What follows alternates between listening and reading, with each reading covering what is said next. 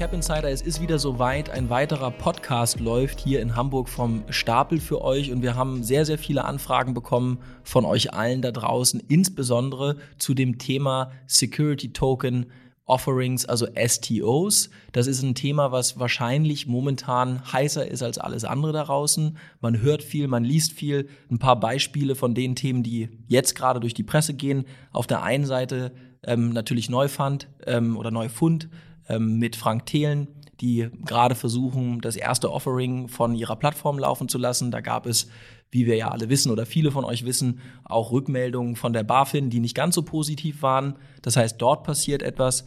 Wir haben auf der anderen Seite aber auch mit BTC Echo ein STO, äh, der gerade stattfinden soll, zusammen mit Cashlink. Auch dort gab es Rückmeldungen von der BaFin und auch viel, viel, viel Diskussion.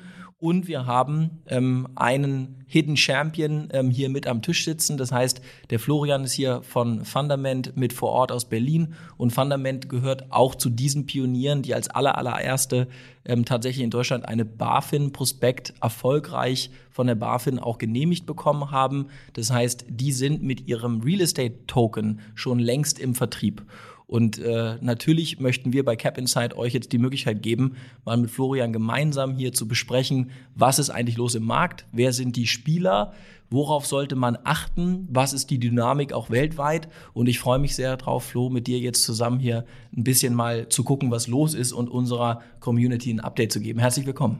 Vielen Dank, Philipp. Ich freue mich hier zu sein und ja, zu gucken, was wir so finden. Genau, ich glaube auch, da können wir ja gleich mal mit euch starten. Ja. Ähm, ihr habt im, äh, im Juli, ähm, du sagst immer so schön, äh, den weltweit ersten echten Security Token ähm, äh, ins Offering genommen. Wir sind hier ganz im Denglisch, aber ich glaube, wir machen das einfach so, alles andere macht keinen Sinn. Ähm, sag uns mal was dazu. Also du sagst weltweit, der allererste echte Security Token kommt von euch aus Berlin. Ähm, erklär mal. Ja, sehr gerne. Also wir sind ähm, aus meiner Sicht tatsächlich der erste echte SCO, weil wir alle Checkboxen erfüllen, die man sich vorstellen würde als jemand, der die Blockchain-Welt bislang verfolgt hat, gesehen hat, was da so bisher passiert ist und jetzt darauf wartet, im Grunde in das erste voll regulierte STO zu investieren. Und wir sind nicht die Ersten, die versuchen, einen STO zu machen. Ähm, aber der große Unterschied zwischen uns und denen, die vor uns kamen, war, dass es davor immer starke Limitierungen gab. Wer darf eigentlich kaufen? Was bekomme ich eigentlich, wenn ich kaufen darf? Und was kann ich danach damit machen? Und in unserem Fall ist es so, dass wir auf einer öffentlichen Blockchain, der Ethereum Blockchain, unsere digitalen Wertpapiere emittieren. Und wir haben im Grunde so wenig Zugangs Barrieren wie möglich eingebaut in dieses Produkt, damit es tatsächlich einen weltweiten Zugang dazu geben kann. Da muss ich jetzt aber reinfahren, weil das macht doch äh, Cashlink auch, das macht äh, Invao auch, das macht eine ganze Reihe von Anbietern. Was macht euch anders?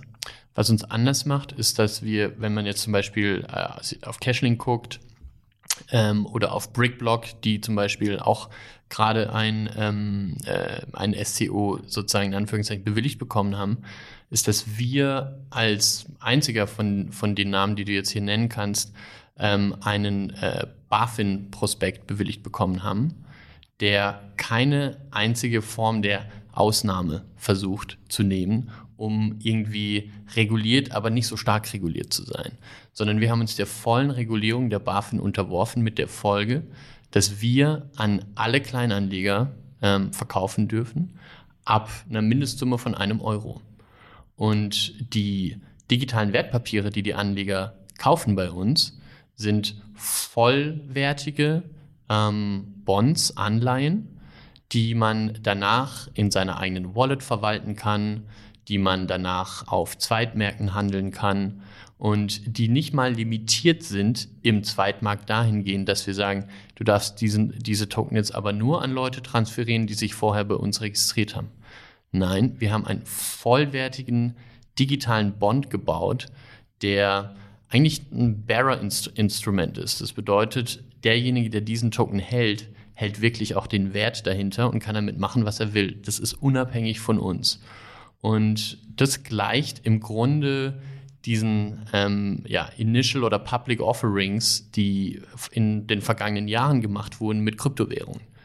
Die natürlich in einem regulatorischen Graubereich waren und deswegen im Grunde keinerlei Limitierungen unterlagen. Und alle, die seither versucht haben, dasselbe nachzuempfinden mit regulierten Produkten, sind daran gescheitert. Äh, zum Beispiel, wenn ich auf Cashlink eine STO mache, dann mache ich im Grunde ein Private Placement. Und Private Placement ist eine genehmigte Ausnahme von der Prospektpflicht, wenn ich ein öffentliches Angebot mache. Was aber auch bedeutet, dass ich an maximal 100 oder 150 Investoren überhaupt herantreten darf, um mit denen zu verhandeln. Ähm, wir richten uns mit unserem SCO an 80 Millionen Deutsche. Ähm, und das ist ein riesiger Unterschied. Und äh, diesen Unterschied hat ähm, äh, ein Unternehmen, das äh, Cashlink benutzt hat, um ein SEO zu machen, auch gespürt vor kurzem. Da ging. Da kann man ähm, ja ruhig sagen, das ist BTC Echo, ne? Die haben, glaube ich. Genau, BTC ja. Echo. Also die, die Geschichte ist ein bisschen kurios. Ähm, es war so, dass eines Tages vor einer Woche oder zwei Wochen auf der Website der BaFin stand, ähm, ein Unternehmen, ein deutsches, BTC Echo, macht ein Security Token Offering. Sie haben kein Prospekt, sondern sie haben eine Prospektausnahme, ein, ein Private Placement. Ähm, aber es hat aus unserer Sicht den Anschein, als würden sie die Limitierungen eines Private Placements, dass ich nämlich gerade kein öffentliches Angebot machen darf, ähm, nicht beachtet, sondern richten sich an eine unbekannte Vielzahl von potenziellen Investoren und machen denen ein Angebot. Und deswegen verwarnen wir sie jetzt auf unserer Website. Die das ist eine inhärente Limitierung dessen, was zum Beispiel Cashling seinen Kunden anbietet.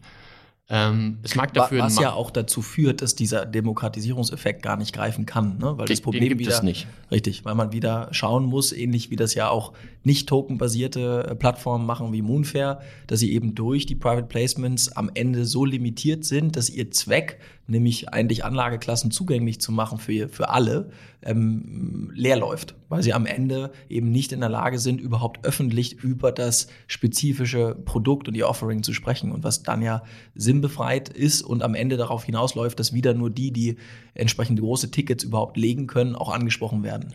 Und man muss sich auch fragen, warum dann überhaupt Blockchain?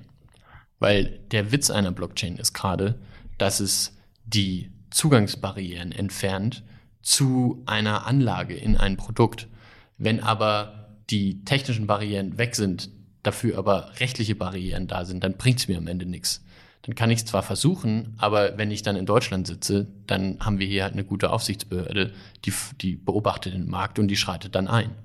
Das heißt, ich muss, wenn ich ein Security Token Offering machen möchte, erfolgreich, muss ich beide Hürden über, überlisten. Ich muss die technische Hürde nehmen.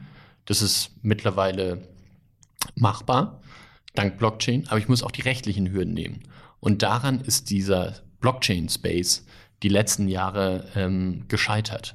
Und vielleicht ja auch, ich meine, ne, also vielleicht ist es ja auch zu Recht noch äh, von vielen etwas skeptisch gesehen, weil wenn man sich ein paar Beispiele mal anschaut, ähm, die momentan im Markt kursieren, dann gibt es ja immer so die große Verlockung, dass man versucht, mit neuen Technologien erstmal Geld zu verdienen mit underlying Assets, die eigentlich Schrott sind. So. Und das glaube ich, also auch aus unserer Sicht, wir merken das äh, bei Cap Insight das Interesse sehr, sehr groß ist an STOs, aber dass auf der anderen Seite viele, viele Nutzer noch sehr, sehr große Bedenken haben, weil man eben sich die Frage stellt, hey, warum, wenn ich konventionell an diese Asset-Klassen rankomme, warum soll ich dann die Blockchain als Transportmittel sozusagen wählen? Und das ist insbesondere ja dann der Fall, wenn ich mit größeren Tickets ohnehin an diese Asset-Klasse rankäme.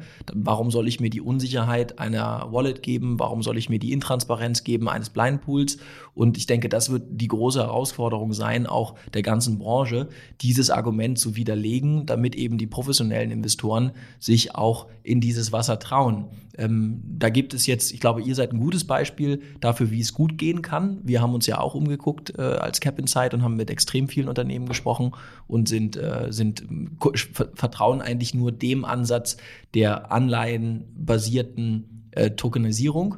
Es gibt aber auch Player im Markt, die das anders machen. Ein ganz brandaktuelles Thema ist sicherlich äh, Neufund und vielleicht für die Hörer, die das nicht kennen äh, oder das erste Mal davon hören, Neufund versucht eben Startups eine Möglichkeit zu geben, sich zu finanzieren. Ähm, äh, das ist ein Startup, bei dem auch Frank Thelen äh, investiert ist und die gehen gerade in das erste Offering mit der Firma äh, Grape und Grape ist ein kroatischer E-Bike-Hersteller. Und ähm, dort ist es in der Tat so, dass jetzt ein, ein Unternehmen eben finanziert werden soll mit einer Bewertung von Vorgeld, also Pre-Money von 45 Millionen Euro, ähm, das momentan einen Umsatz macht von 2,9 Millionen Euro laut Prospekt und das tatsächlich ein Verlust fährt in diesem Jahr von 9 Millionen Euro, das heißt von über 9 Millionen Euro nach eigenen Angaben. Das heißt, dass natürlich die Branche und auch viele Anleger oder auch Leute, die gerne erfolgreiche SDOs gesehen wollen, sich die Frage stellen, okay, ist das nicht ein Fall, der quasi ähm, sich vor allem an Assetgruppen richtet, die vielleicht bei professionellen Anlegern gar keinen Anklang finden, denn die Bewertung ist sehr hoch. Das ist ja eine Bewertung, die man eigentlich im Softwarebereich vermuten würde.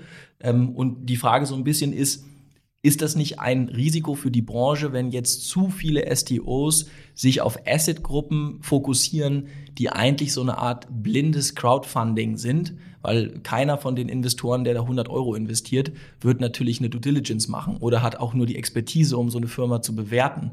Ähm, wie siehst du das? Ich halte das für tatsächlich tragisch auch, dass wir ähm, als erste Produkte in dem äh, neuen STO-Markt ähm, jetzt eigentlich schwerpunktmäßig Startup-Finanzierungen sehen. Weil Startup-Finanzierungen sind schon vor der Blockchain umstritten gewesen, machen die überhaupt Sinn, das über ein Crowdfunding-Modell zu fahren? Weil die Due Diligence von einem Geschäftsmodell und von einem Team, das ein Geschäftsmodell umsetzen möchte, ist extrem schwierig. Und gerade deshalb hat sich ja der äh, Venture Capital Bereich herausgebildet, der zumindest glaubt, hier eine Methodologie zu haben, die funktioniert. Ob das stimmt, ist auch strittig. Da gibt es auch genug Leute, die sagen, na, im Gro funktioniert Venture Capital gar nicht. Es gibt halt ein paar Player, die haben Zugang zu guten Deals, aber der, der Gro funktioniert nicht. Ähm, das kann ich nicht abschließend beurteilen, aber was ich mir sicher bin, ist, dass ähm, im Bereich Crowdfunding es nur, glaube ich, ganz selten die Situation gibt, wo es eine gute Idee ist, für einen Kleinanleger über ein Crowdfunding in Startup zu investieren. Und ähm, was man jetzt bei STOs noch sehen muss, ist, dass STOs aus rechtlichen Gründen heute nur über Anleihestrukturen funktionieren. Das heißt, ich erwerbe als äh, Kleinanleger nicht mal echte Anteile an dem Startup, in das ich investiere, sondern ich erhalte ein schuldrechtliches Äquivalent davon, das durchaus schon so ausgestaltet sein kann, dass ich wirtschaftlich gestellt werde wie ein Gesellschafter, aber ich habe keinerlei Mitbestimmungsrechte. Was möglicherweise gerade in einem Startup eigentlich ähm, auch was ist, das Investoren sich immer sicherstellen. Ähm, und ähm, es gibt viele Diskussionen darüber, ähm, äh, auch beim Deutsche Startups Podcast und so weiter wurde viel darüber geredet, macht das Geschäftsmodell von zum Beispiel Neufund Sinn oder sind da sozusagen strukturell aufgrund diesem, dieses Prinzips der adversen Selektion eigentlich immer nur Angebote verfügbar, die, die gerade nicht an, an, an professionelles Venture Capital kommen? Und ich bin mir sicher, es gibt den einen oder anderen Fall von einem äh, Team mit Business Case, die kein VC bekommen, aber eigentlich eine gute Idee haben und das, sich deswegen an die Crowd wenden. Aber ähm, jetzt das konkrete Beispiel, das du, das du gezeigt hast von ähm, Grape, das ist halt so, wenn ich mir diese Zahlen angucke, ähm, und ich bin auch niemand, der jetzt sich zutrauen würde, dass er professionell in Startups investieren kann. Aber wenn ich mir diese Zahlen angucke, denke ich mir, okay, hier wird versucht, an die Crowd etwas zu verkaufen zu einer überhöhten Bewertung, weil die Crowd halt es vielleicht nicht besser weiß oder weil sie strukturell so eine Schwierigkeit hat, Zugang überhaupt zu solchen Deals be zu bekommen, dass sie es jetzt halt dankbarerweise bereit sind zu bezahlen. Äh, es hat aber die große Gefahr, dass es nachhaltig den Ruf von Security Token Offerings äh, schädigt.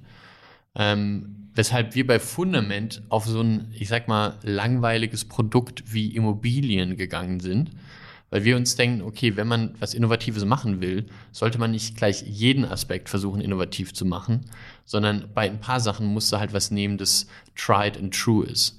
Und ähm, ein geschlossener Immobilienfonds, der in Prime Real Estate in deutschen Metropolregionen äh, investiert, das ist ein Asset, das will jeder in seinem Portfolio haben in Deutschland und auch außerhalb von Deutschland. Da gibt's attraktive Renditen. Die sind klar, es sind keine Multiples von 30, 40, 50, sondern es sind halt äh, ja vier bis acht Prozent ungefähr ähm, Rendite, die man bei, bei dem Immobilieninvest bei uns machen kann. Ähm, aber ich habe halt all diese Vorteile von dieser Tokenisierung. Und aber man stellt sich dann doch die Frage, sorry, dass ich unterbreche, aber man stellt doch dann die Frage sich, warum macht man das überhaupt? Ne? Also warum würde Neufund nicht versuchen, sich einfach Assetklassen zuzuwenden, die grundsätzlich einen höheren Sicherheitsfaktor haben, weil es ist ja in der Tat genauso, wie du sagst, Venture Capital ist eine Form des Private Equity. Im Private Equity Bereich investiert ein Investor ja auch nie in ein Objekt selbst, der investiert in die Kompetenz eines Fondsmanagers. Das heißt, der investiert in KKR, der investiert in EQT, der investiert vielleicht auch im Venture-Kapitalbereich in ein Acton, aber der investiert nie in die Asset direkt selbst, weil er ja sagt, ich kann das gar nicht. Selbst ein Profi sagt, ich kann es nicht, sondern er sagt, ich mache das nur dann, wenn ich ein Top-Team habe, ähm, was auch eben diese Expertise mitbekommt. Das heißt, der Fondsmanager selbst spielt da eine riesige Rolle. Ähm, und jetzt die Frage, warum kommt da keiner auf die Idee zu sagen, ey, wir machen das einfach mit einem guten Fondsmanager, anstatt einfach selek oder durch die adverse Selektion ein einzelnes kroatisches Startup zu machen. Ähm, Gibt es da eine Antwort drauf oder ist das, müssen wir. Also ich glaube, es gibt keine gute Antwort. Mhm. Die einzige Antwort, die mir einfällt, ist, dass die Unternehmen, die heute STOs voranbringen, die diesen Space shapen, sind selber Startups. Und die kennen nur Startups. Und die gucken auf die Welt aus der Startup-Brille. Und deswegen tokenisieren die alle Startups. Die kennen gar nicht den Finanzmarkt. Die kennen nicht diese bunte Welt an verschiedenen Assetklassen. Die kennen die Prinzipien nicht, auf Basis derer das funktioniert. Die kennen Private Equity Fonds nicht. Die kennen überhaupt Fondsstrukturen nicht, sondern die gucken halt aus dieser, ich sag mal, Kickstarter-Brille auf die Welt und sagen, okay, ähm, wir machen jetzt einen Marktplatz, wo jeder Mann und jede Frau ohne Intermediäre direkt in die Projekte investieren kann, äh, die sie inspirieren. Das ist auf Papier eine inspirierende Vision. Ähm, ich halte es aber tatsächlich für sehr, sehr schwierig, das in, in Realita umzusetzen. Und ähm, ich glaube auch, dass aus zwei großen Gründen macht die Tokenisierung von eigentlich Asset Managern, die Zugang zu einer Pipeline haben, die Erfahrung haben in dieser Asset-Klasse, in der sie investieren. Ich glaube, diese Form der Tokenisierung ist die, die jetzt gerade erfolgsversprechend ist und in, die man sich angucken muss als Investor. Die ist interessant.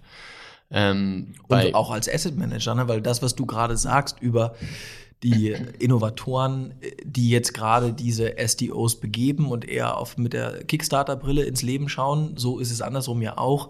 Asset Manager haben wahrscheinlich noch gar nicht begriffen, welche Vorteile so ein Konstrukt auch bietet. Also als Beispiel in dem Moment, wo man eben über eine Anleihe ein Private Equity Portfolio tokenisiert, hat man ja den Vorteil, dass man einen Secondary Markt schafft. Das heißt, es wird Liquidität geschafft in einen Markt, der bis jetzt keine kannte und man bekommt ja auch Zugang zu neuen Investorengruppen, die man vorher nicht hatte.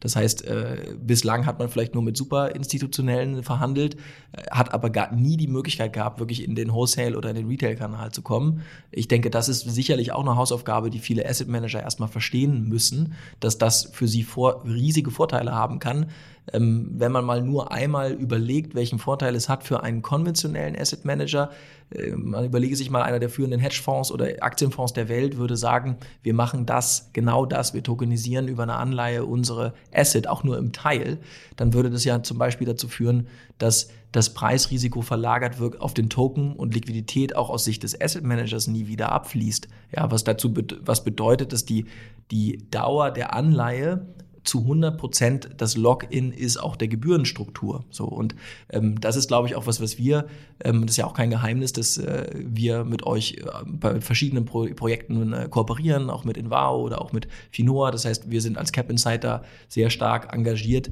diese Brücke zu bauen zwischen dem konventionellen Asset Management und Playern wie euch. Und wir sehen halt, dass jetzt gerade die ersten aufwachen und verstehen, wo das Potenzial ist. Und ich persönlich glaube auch, dass ähm, gerade agile Fondsmanager, die das das verstehen, ähm, äh, mit super underlying Assets und eben nicht irgendeinem Crap, sondern einfach richtig guten Assets, die drunter liegen, ähm, sich sehr, sehr viel unabhängiger machen können, auch in ihrer Investorenstruktur und gleichzeitig genau diesen Effekt haben, dass sie sich eben an 80 Millionen Personen ähm, richten können, egal ob sie 100 Millionen investieren wollen oder ein Euro. Also ähm, denke ich auch mal gucken, hoffen wir mal. Ich, ich denke, von Tobel zum Beispiel ist eine, jetzt eine der ersten Asset Manager, die sich mal getraut haben, auch selbst so einen Equity Corp, wie sie es nennen, also so ein Aktienpaket mal zu tokenisieren. Und ähm, ich glaube ähm, persönlich, dass das in den nächsten äh, zwölf Monaten extrem zunehmen wird. Ähm, schauen wir mal, ja, ähm, was da auf uns zurollt. Ähm, aber vielleicht nochmal zurück zum Markt. Also wir haben gesprochen über Neufund, wir haben gesprochen über ähm, Cashlink, ähm, über eine Sache haben wir noch nicht gesprochen, nämlich darüber, wie der Standort in Deutschland aussieht. Du bist äh, ja auch Präsident des Bundesverbands äh, Blockchain, habe ich das richtig gesagt? Ja. Okay. Ähm, du bist selber auch in den verschiedenen, äh, in den verschiedenen Kommissionen beziehungsweise in den, was sind jetzt Beiräte, Ausschüsse im Bundestag. Ich glaube, du bist auch ähm, relativ häufig auf den, äh, auf den Konferenzen, die die BaFin in dem Bereich macht. Ähm, wie wenn ich jetzt als Investor mir, mir, also grundsätzlich als Investor sage, ich habe erstens verstanden, ein Teil meiner Assets sollte in Blockchain dargestellt sein. Erstmal, weil ich zum Beispiel Kryptoassets wie Blockchain, äh, Entschuldigung, wie Bitcoin gar nicht ignorieren darf. Also da sind wir uns ja beide einig. Äh, ein bestimmter Prozentsatz muss einfach im Portfolio sein. Das ist der erste Punkt. Okay, jetzt habe ich das verstanden. Der zweite Punkt ist, ich habe verstanden, dass es vielleicht besser und günstiger ist, ähm, auch zusätzlich auch in konventionelle Assets zu investieren mit Hilfe der Blockchain. So, das habe ich jetzt auch verstanden. Also ich weiß, ich muss irgendwie Krypto-Exposure haben und ich weiß, dass ich mir, mich unbedingt informieren muss, zumindestens, wie man in Zukunft eben partizipiert an Blockchain-basierten konventionellen Investmentmöglichkeiten. Ähm, wenn ich das getan habe, würde der nächste Schritt für mich sein, ja, wo mache ich es denn? Also ähm, orientiere ich mich auf die Cayman Islands, äh, bin ich in UK oder London, bin ich in New York, bin ich in Berlin? Ähm, wie stehen wir da ähm, in Deutschland? Also ist Deutschland ein Markt, der eine Chance hat, international einen bestimmten Status sich zu erarbeiten? Oder ist es wie so oft, dass wir jetzt vielleicht so ein bisschen Pioneering machen, aber dann die Amerikaner und die, die Asiaten uns äh, den Rang ablaufen werden? Wie siehst du das? Also wo stehen wir? Hervorragende Frage. Also ganz grundsätzlich, wenn ich ähm, mithilfe der Blockchain in konventionelle Anlageformen investieren möchte, ist es ganz wichtig, ähm, mir anzugucken, wo sitzt die Emittentin dieser digitalen Wertpapiere. Denn am Ende ist es das Rechtssystem und die Aufsicht über die Emittentin, die mir garantiert, dass diese digitalen Zertifikate, die ich kaufe, diese digitalen Wertpapiere, dass die tatsächlich die Verbindung haben mit dem zugrunde liegenden werthaltigen Portfolio. Und ähm, ehrlicherweise könnte ich keinen besseren Standort als Deutschland dafür empfehlen. Die BaFin ist ähm, aktiv, sie beobachtet den Markt, sie ist wehrhaft, ähm, sie hat die Möglichkeit, starke, ähm, signifikante Verwarnungen auszusprechen und sie ist heute schon dabei, den Markt zu bereinigen. Das heißt, ähm, Deutschland ist ein hervorragender Standort dafür. Ähm, mit Fundament sind wir auch in Deutschland reguliert mit einem vollen BaFin-Prospekt. Ähm, und was schwierig ist, ist, ähm, grundsätzlich mal das außereuropäische Ausland, weil da hat man im Grunde keine Handhabe, wenn was schief läuft. Man kann sich einen ausländischen Anwalt kaum, also wenn man einen findet, kann man ihn sich wahrscheinlich nicht leisten als Anleger. Das heißt, ich würde, wenn ich aus Deutschland heraus investiere oder der Dachregion, würde ich zumindest äh, auf den europäischen Markt gucken. Das hat auch folgenden Vorteil, dass innerhalb Europa die kapitalmarktrechtlichen Regeln, nach denen die einzelnen nationalen Aufsichtsbehörden agieren, ähm, harmonisiert ist. ist. Über diese MIFID II-Richtlinie ähm, sind diese Finanzprodukte, die Wertpapiere im Grunde einheitlich geregelt. Ähm, jetzt habe ich aber halt auch innerhalb Europas Länder mit unterschiedlich gut ausgeprägten Rechtssystemen, Länder, die unterschiedlich zugänglich sind. Zum Beispiel Malta. Malta oder, oder ja. Liechtenstein. Ja, das sind Länder, ähm, ich war in beiden, ich habe mit den Regulatoren gesprochen in beiden Ländern sind natürlich ähm, ja, Finanzmarktplätze, die es jetzt auch schon eine längere Zeit gibt. Die haben sich etabliert. Die sind aber nicht dafür bekannt, dass es einfach ist für mich als Anleger zu meinem Recht zu kommen. Ja, im Gegenteil, ähm, nach Liechtenstein gehe ich eher als Emittent, äh, wenn ich versuchen möchte, die, die Strukturen eher intransparent zu halten. Ja, also das heißt, nicht um jemandem zu unterstellen, dass er nicht ehrlich am Markt agieren möchte, aber ähm, in, in so einem Land sind halt die Strukturen erstmal so aufgesetzt, dass es nicht so einfach für mich als Anleger ist, an mein Recht zu kommen. Und ähm, das, das heißt, ist, Entschuldigung, aber das heißt nur mal zum Resümee, dass du würdest sagen, Emittenten und, sage ich mal, intransparenzfreundlich sind eher Liechtenstein oder Malta, weil die auch eben eine Tradition haben. Da ging es ja auch oft darum, dass man Steueroptimierung ähm, betrieben hat und eben nicht wollte, dass einem jeder über die Schulter gucken kann dabei. Aber auf der anderen Seite für mich als Investor eigentlich die Regulatoren interessanter sind, die die Durchgriffsrechte wehrhaft auch durchsetzen können wo ist denn der Sweet Spot? Weil, seien wir mal ehrlich, ähm, man muss ja den Mittelweg finden. Schafft Deutschland das? Also kriegen wir eine, Regula eine Regulierung, die zwar investorenfreundlich ist, aber eben auch emittentenfreundlich ist? Und das ist das Abgefahrene, was, glaube ich, niemand erwartet hätte. Deutschland ist derzeit der Sweet Spot auf der Welt. Deutschland ist in Europa, das heißt, wir sind Teil des harmonisierten Kapitalmarktrechts in der EU. Wir sind ähm, eins der wenigen Länder, wo die Aufsichtsbehörde aktiv derartige Prospekte bewilligt. Es gibt zwar bisher nur drei bewilligte Prospekte, einer davon ist Fundament, aber wir gehen davon aus, dass in der Zukunft weitere folgen werden. Ähm, die BaFin, die Deutsche Banken- und Finanzmarktaufsicht, ist grundsätzlich innovationsgewillt, in diese Richtung weiterzudenken, sich weiter zu öffnen. Und, und das ist ähm, ja wirklich fast unglaublich, die deutsche Bundesregierung unterstützt auch die Entstehung neu, dieses neuen Marktes. Ähm, es gibt ein Gesetzesvorhaben. An wem liegt das? Also, sorry, bevor du aufs Gesetzesvorhaben, also woran, weil das ist ja tatsächlich überraschend. Das würde ja. man, also überrascht mich selbst auch. Ja. Gibt es dafür einen Grund? Ist es tatsächlich, sind das, ist es das Verständnis von Beamten oder ist es, gibt es tatsächlich Personen, äh, die da, auch Politiker, die da eine bestimmte Rolle spielen? Also es speist sich im Grunde oder lässt sich aus zwei Gründen erklären. Deutschland hat seit 2010, 2011 eine aktive Blockchain-Szene. Das fing mit Bitcoin an, ist mittlerweile aber sehr divers geworden und hat auch einen großen Schwerpunkt auf Ethereum, weil die ähm, sich in Deutschland mehr oder weniger ähm, nicht gegründet, aber die grundlegenden Technologien gebaut haben in Berlin. Ähm, und dieses große Ökosystem wirkt seit mindestens fünf Jahren, wenn nicht noch länger, direkt auf die Berliner Politik ein. Und jetzt gibt es in der Berliner Politik, also ähm, auf der Bundesebene, gibt es Menschen, die verstanden haben, was diese Community sagt. Die haben verstanden, das ist eine strategisch wichtige Technologie. Wir dürfen den Anschluss nicht verpassen. Wir haben den Anschluss beim Internet verpasst. Wir haben keine einzige wichtige Plattform, die aus Deutschland kommt. Das einzige relevante Softwareunternehmen, das wir haben, ist SAP. Ähm, und jetzt gibt es hier eine Chance mit gerade den Werten, die Deutschland auszeichnet, nämlich ein starkes Rechtssystem, ein gutes Insolvenzrecht, ein gutes Vertragsrecht und so weiter, mit diesen Punkten zu glänzen in dieser neuen Wirtschaft, die entsteht, die gerade diese Aspekte braucht. Und bislang machen wir alles richtig.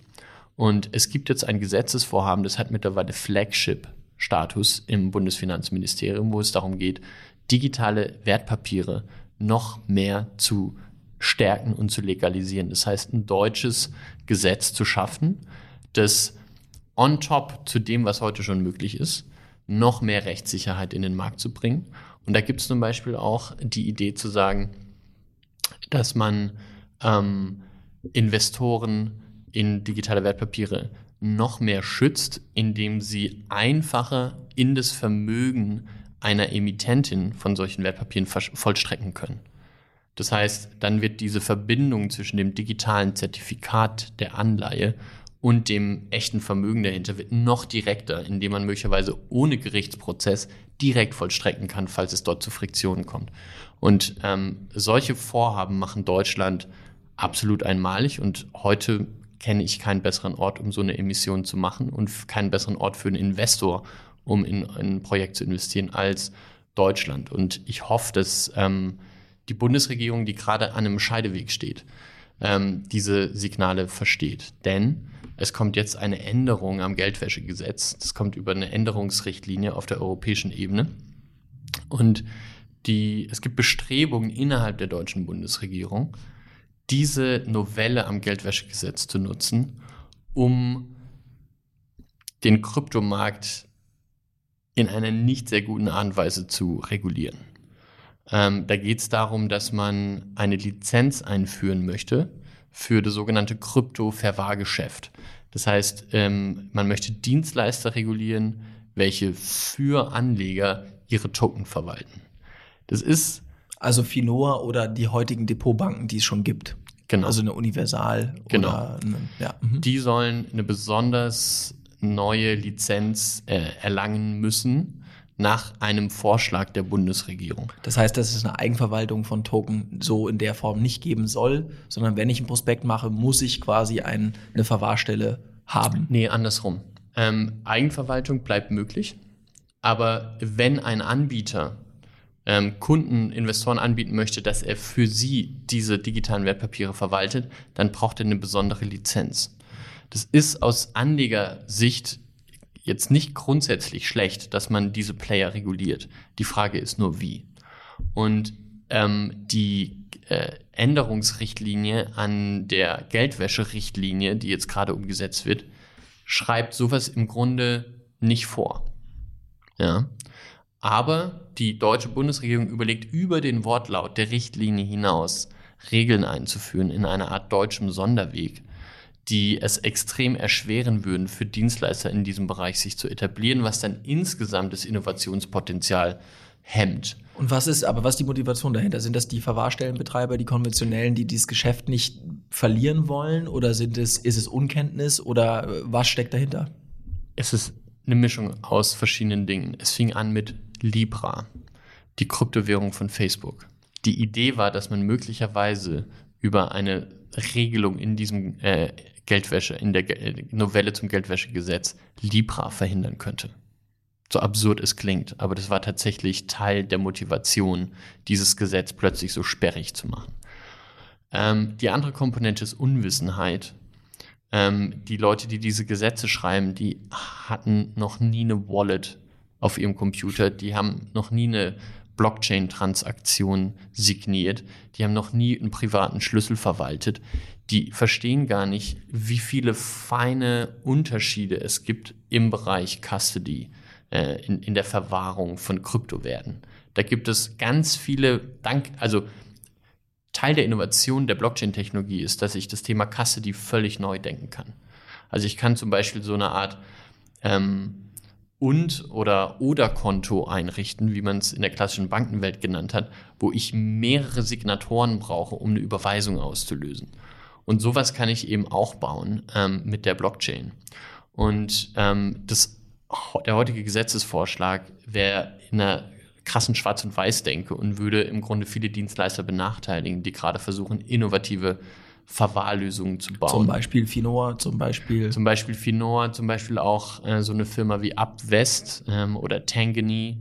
Ähm, also es gibt einige Custody-Provider in Deutschland, die innovative Dinge tun, die im Grunde versuchen, so viel Eigenverwaltung wie möglich beim Investor zu lassen und ihm gleichzeitig so viel Verwaltungsaufwand und Sicherheitsprobleme und so weiter abzunehmen wie möglich.